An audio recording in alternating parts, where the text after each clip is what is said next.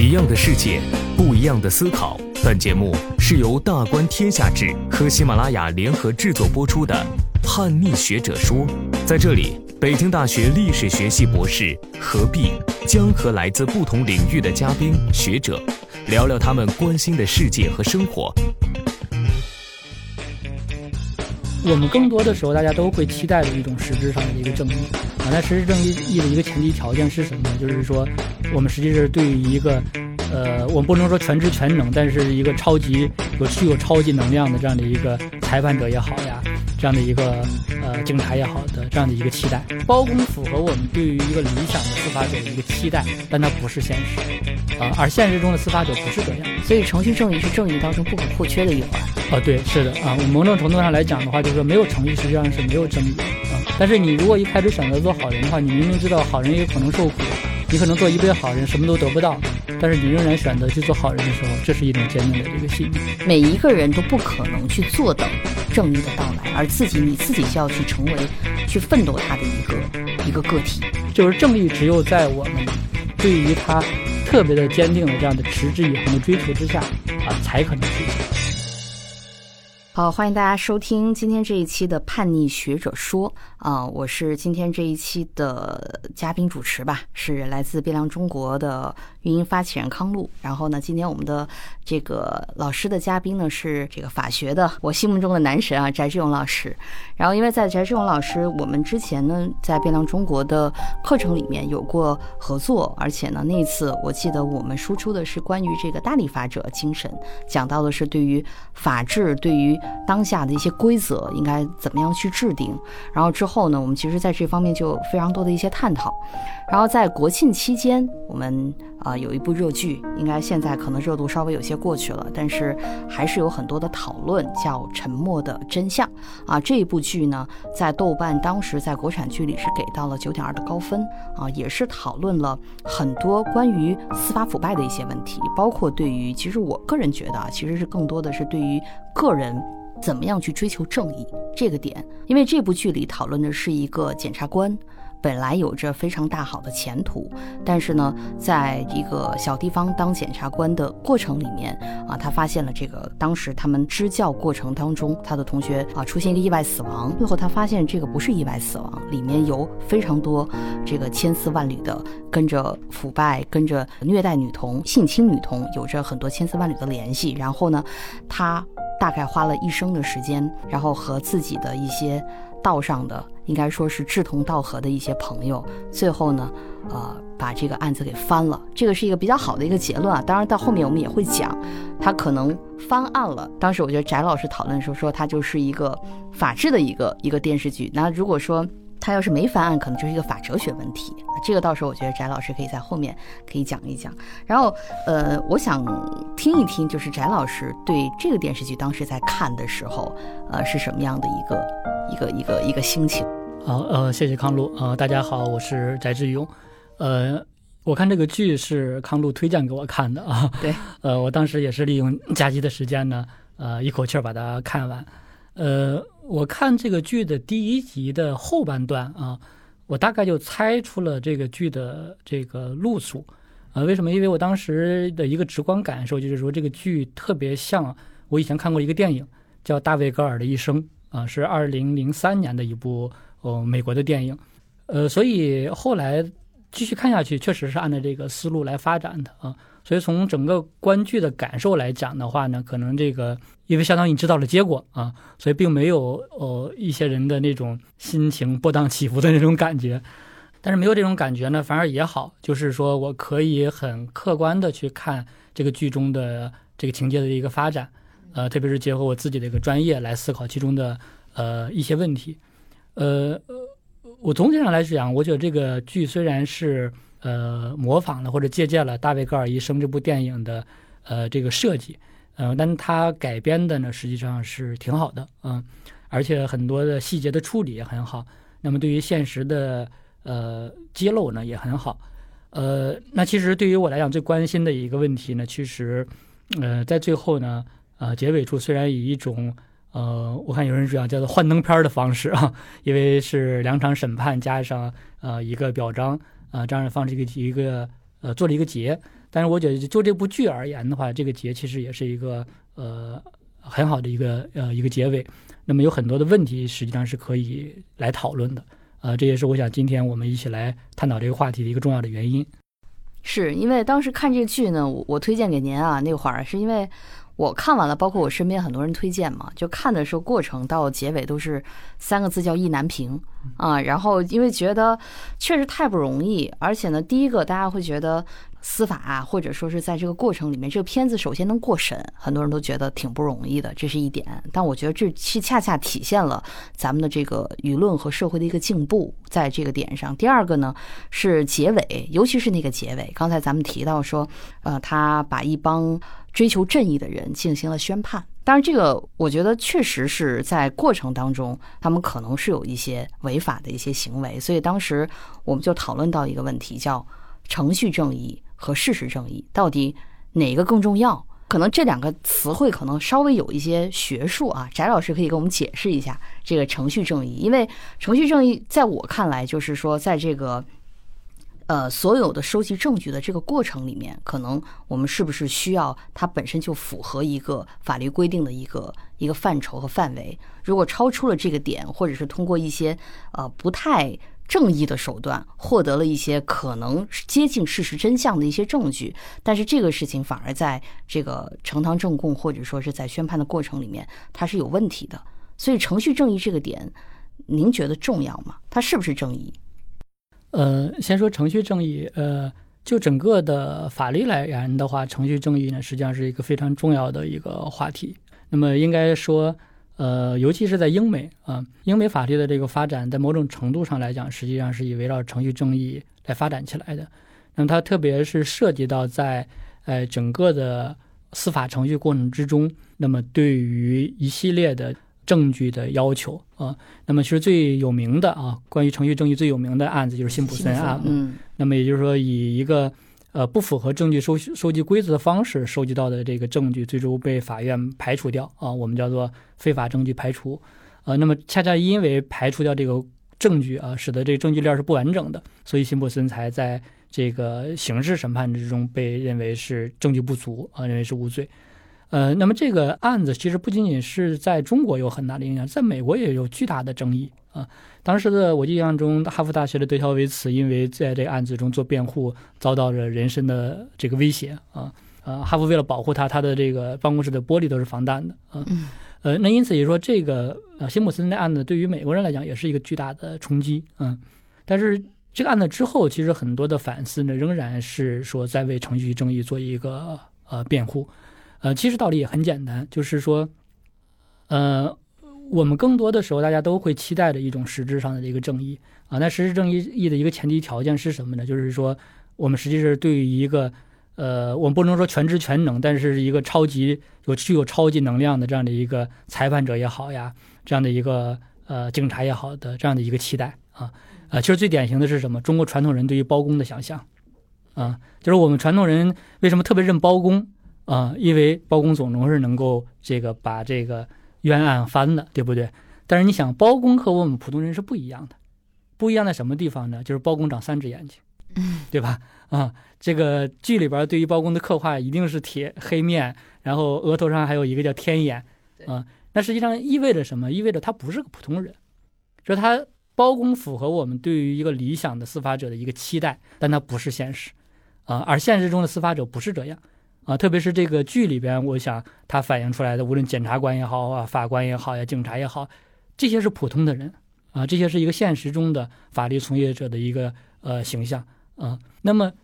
所以如果是说我们认可啊，或者我们承认现实中的这些法律从业者都是有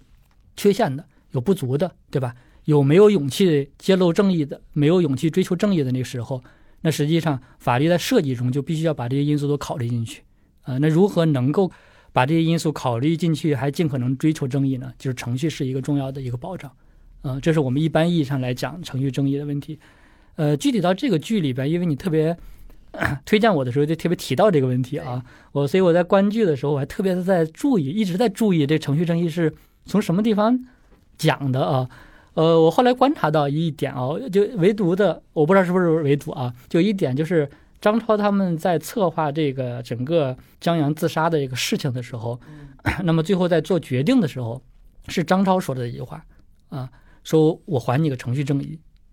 啊。我当时还在和我爱人讨论这个问题啊，我说这句话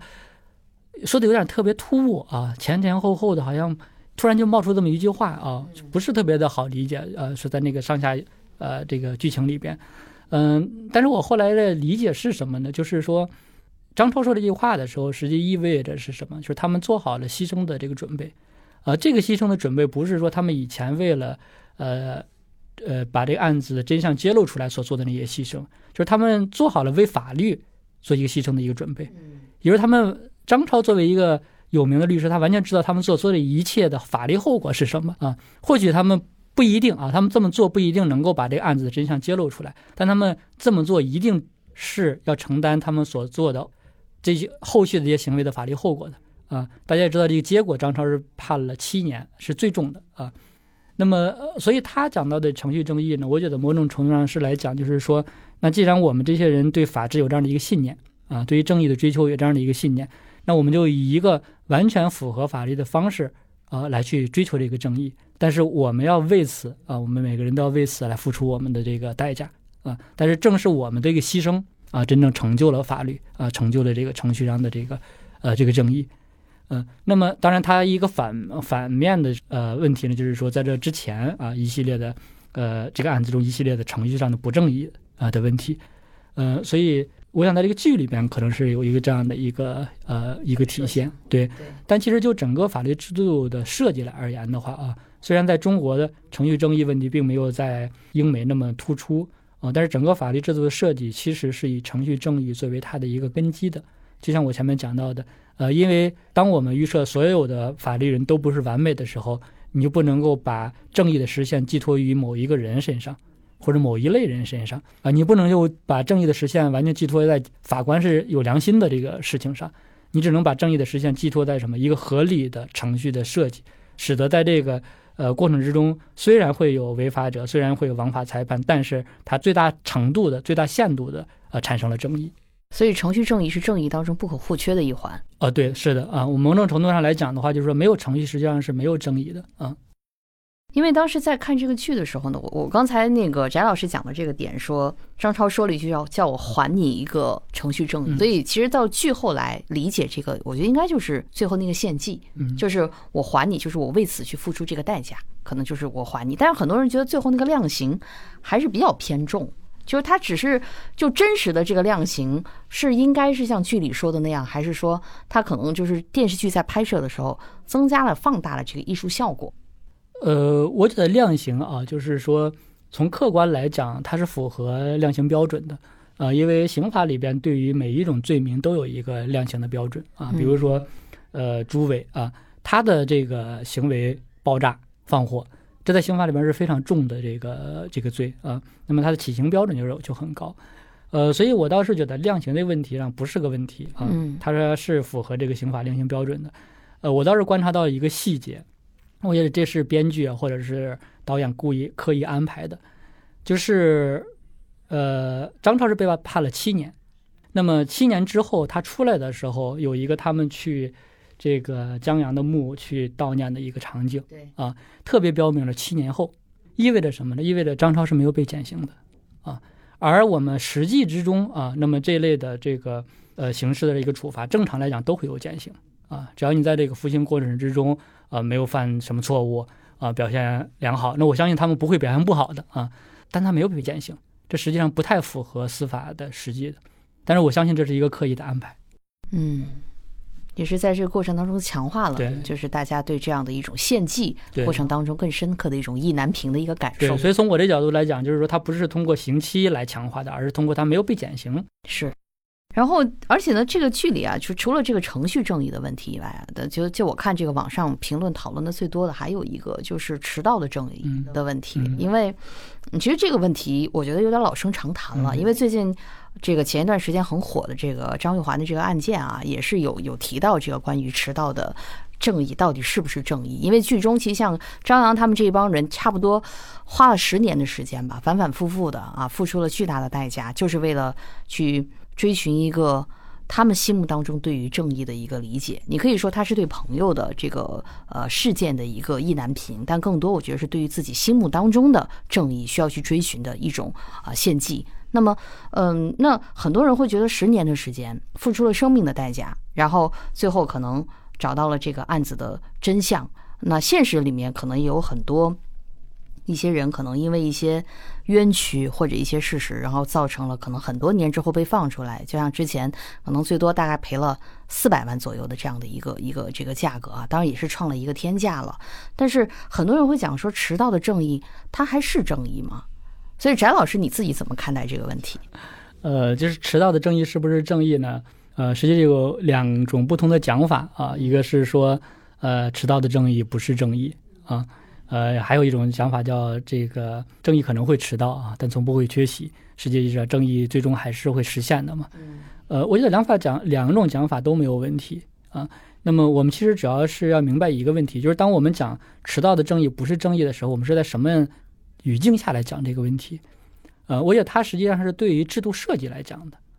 啊，就是我们在做呃法律的这个制度设计的时候啊，特别是我还强调的是，我们做一个。大的立法者来制定法律的时候，呃，你要考虑到正义的这个实现的问题，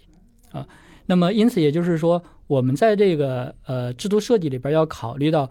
呃，你虽然是追求正义，但是你如果让正义的实现过于的漫长，啊，也就是说，你给到的都是一个迟到的正义，对，那么这个制度设计本身啊，实际上是存在着一定的正当性的危机的，啊。那么，因此也就是说，我们的制度设计过程之中，如何的去，呃，尽可能的使得正义早点到来，啊，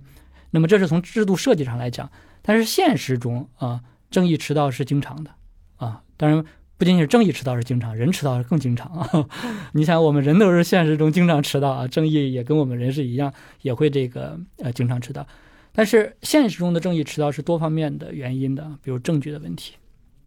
啊，那么。呃，我们现在很多过去的案子，呃，经过了十几年，甚至有的超过二十年，重新被这个翻案啊，或者重新被这个呃侦破，呃，有的当然是当年是冤假错案啊，有的当年就根本就没有破，但现在为什么能破？其实因为基因技术的发展，对技术的进步，技术的进步使得当时不可能实现的。那当时的基础条件之下没办法获取的证据，现在可以了啊。那么你说这个正义，它肯定是迟到的，对。那那它是不是正义？它一定是正义啊。那么这个正义当年迟到是因为什么？是因为我们人是有局限的，我们当时没有那个手段来获取这个证据啊。那因此也就是说，呃，在这个意义上来讲，你说呃正义可能会缺席，但从不会迟到，这是没有错的啊。所以我们。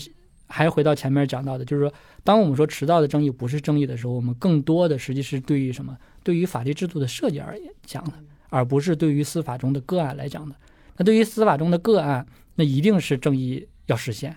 对吧？嗯，那么虽然我们法律中、刑法之中有一些放弃对于诉讼时效过了诉讼时效之后不再追诉的，但是它，你看，它对于特别的这个呃重的刑事犯罪，呃是不受这条限制的。啊，那么这条的设计呢，是主要考虑到司法成本的呃问题，呃，但是它仍然没有放弃对于正义的这样一个呃一个追求，所以法律制度的设计是一个特别综合的这样的一个呃一个考量，呃，它不是说基于某一个原则出发啊，然后所有的这个制度都围绕这一个原则来设计，它会综合各种各样因素的这个考量来寻求某一种的呃折中或者是平衡啊，从而使得这个制度能够呃很好的运转下去，嗯呃。那么，在这个意义上来讲的话呢，就是说正义这个问题，我们在某种程度上来讲，也要会跟成本、跟时间、跟其他因素来进行一个呃一个平衡啊。所以，法律它并不追求一个绝对的正义啊，它是追求一个最大最大程度上的呃一个正义的一个实现。嗯，因为那天我们在看剧的时候哈，因为那天聊的微信上咱俩互动的比较多，然后呢，正好就聊到就是说，如果他没有翻案。啊，可能这就是一个法哲学问题，所以当时我们说，翟老师，你这个法律通识的这个书得尽快写哈。但这个法哲学，因为我有一些学法律的朋友，我们我们也讨论过，但是呢，对这个法哲学这个概念，依旧还是觉得有一些不太明白。就是我觉得您可不可以讲？因为您是主主要是研究这个方向的，所以你怎么理解法哲学？就是我问的一个可能这个抽象的一个概念。呃，我们可以从一个类比来讲啊，就是我为什么当时这么讲？呃，你想圣经里边的一个呃非常有名的故事，就是约伯受难嘛，就是约伯记里边讲到的这个好人为什么受苦？嗯啊，这可能在这个圣经解释学里边也是一个难题了啊，就是说你怎么样去解释好人受苦的问题？呃，其实某种程度上，如果说这个电视剧最终的结尾是没有翻案啊，就是他们经过努力啊，那么最终啊，他们成了罪犯啊，对，他们成了杀人放火的这个罪犯，然后被判了刑，但他们试图去揭示的那个真相根本就没有被重新的翻案啊。那我想，当然，我想很多人是接接受不了啊。但是你想，这跟好人受苦这个事情是一样的啊。那你怎么样去来回答这个问题？我觉得法律里边的话，我们从法哲学上讲会面临这个问题，就是说，如果正义实现不了啊，你怎么样去法律还是不是正义的？啊，就是法律如何去面对他所追求的正义不能够实现，啊，而且不但是不能够实现，还使得像好人受苦这样的事情会发生啊。追求正义的一些人反而成了这个最后的这个牺牲品啊。那么这其实上会很大程度上动摇大家对于法律或者对于正义的这样一种信念啊。就像好人为什么受苦，就约伯记这个事情会动摇大家对于这个善啊，对于正义的。呃，对，包括对于上帝的这样的一个一个信念是一样的啊。但是，呃，虽然我我不懂这个宗教学，但是我想，这个圣经之所以把这个故事还保留在圣经里边啊，没有把它被删掉，呃，某种程度上上来讲是有它特殊的意义的啊。就是呃，人如何能够坚持对某种东西的信念？啊，人如何能够坚持对某种东西的信念？我们还回到这个剧里边啊，你会发现这个剧里边有很多的这个检察官知道这个事情，对吧？很多的人知道这个事情，他们也知道这个事情的真相，包括那个法医，对吧？就是那个法医啊。但是呢，他们在呃江阳来不锲而不舍的来追求这个事情真相的之前，他们会保持沉默。在这过程中，很多人也保持沉默，对对吧？所以很多人最后很难去接受那个吴检察长最后把这个材料拿出来啊。那么当然，对他来讲的话，他已经退休了。他自己，我相信这个过程中，他内心实际上巨大的一个煎熬啊。那么好，其实大家想一想，这些人难道最初没有这样的一种呃对于法律、对于正义追求的信念吗？啊，我相信不会啊。他们最初所有的这些人从事法律工作，最初都是有某种的一个信念的。但是为什么他们这个信念在遭遇到这些困难啊，甚至我们。某种程度上说，其实都不是特别大的困难。很多人说，弄了半天就弄一个公安局的一个，还不是局长啊，一个刑警队的队长，呃，就把这个事情，呃，就办成了这样。对，一个一个黑警啊，一个行动队长就可以把事情办成这样。为什么他们信念不坚定？啊，其实呢，就是无论他们职业的过程之中，或者他们接受法律教育过程中，其实他们根本就没有遇到过那个最灵魂深刻的这个拷问。就是你去追求正义，你实现不了怎么办？你还要不要再追求正义？啊，就是你做一个好人，但是你一辈子受苦，你还要不要做好人？啊，这个问题实际上是一个对于我们来讲是一个呃很挑战性的一个问题啊。呃，包括我们怎么样去学跟学生来讲啊？你怎么样跟学生来讲的话，就是说你一辈子追求正义，你还实现不了正义啊？你还要不要去追求它？嗯，呃，我想对于这个问题的思考跟回答，某种程度上会呃反而会坚定啊。就坚定一部分人对于法理的这个这个信念啊，就是说你你做好人，你可能会受苦的时候，你仍然选择做好人，那么是因为什么？你有一种信念支撑着你，你去选择做好人啊。如果说你做好人的这个呃结果是什么？是你可以得到福报啊，比如说你可以升官发财呀，或者你可以长命百岁呀，那你选择做好人，那并不是说你坚信你应该做好人，而是说什么？你希望能够得到某种回报。你是希望得到某种回报，所以你选择做好人。那么很显然，当你得不到这种回报的时候，你会对做好人这个事情失去信念。但是你如果一开始选择做好人的话，你明明知道好人也有可能受苦，你可能做一辈子好人什么都得不到，但是你仍然选择去做好人的时候，这是一种坚定的这个信念。所以在这个里边的话，像江阳，我觉得很好的呃诠释了这一点。他要做一个好的检察官，嗯，那么他可以当上检察长。啊，他可以获得很大的成功，就像他最初，呃，他在谈恋爱的时候，呃，他的女朋友对他的这个期许啊，其实包括他对他自己对自己的一个期许，都有可能将来是成为一个检察长。他努力成为好的检察官，为了什么？娶到一个好的女朋友，成为检察长，对吧？这样是因为某一种好的东西来换取他去成为一个这个一个好的检察官，而不是说某一种信念在支撑着他啊。但是最后，他的这些东西都放弃掉啊，他仍然要要去坚持把这个案件揭露的，是因为什么？他对于法律的某种信念啊，或者他对于一个检察官这个职业的某一种的这个信念。啊，所以我是比较喜欢这个剧的这样的一个，呃，一个处理的一个方式。为什么？因为我们看了太多的这类的反腐败的这个，呃，这类的剧，呃，我觉得都大家审美疲劳了，或者某种它没有意义。为什么？因为它总是在讲，啊，一部分经过努力，最后实现了这个正义，或者说把犯罪分子抓了起来。你想，所有的剧以前的节奏都是这样，嗯，对不对？那现在的话，我觉得如果没有什么戏剧的冲突，对啊，不仅仅是没有戏剧的冲突，就大家都已经是呃形成了一种思维的范式，思维的范式嗯啊。最后他们因为侦破了案子，他们受到了奖励，他们成功了，成为一个优秀的这个人民检察官，对吧？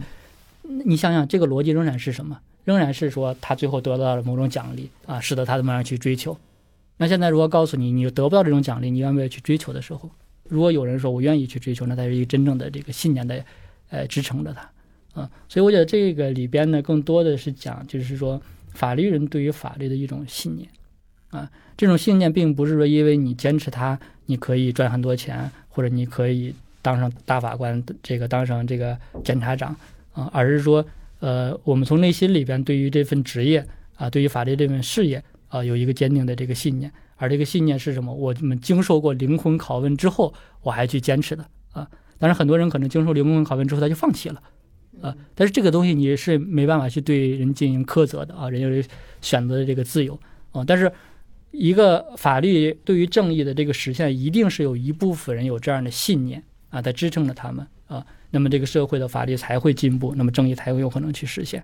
而我觉得这部这个剧的特别的意义啊，对于我来讲，我觉得特别的意义就是说，他把这个特别残酷的现实抛给你啊，然后让你选择。啊，我相信很多人在认清这现实之后，仍然会去选择啊，对于法律的这样一个坚守。哦，但我想，这相信这种选择才是一个非常坚定的选择，而正义的实现也靠这种选择啊，而不是靠说最后那个剧的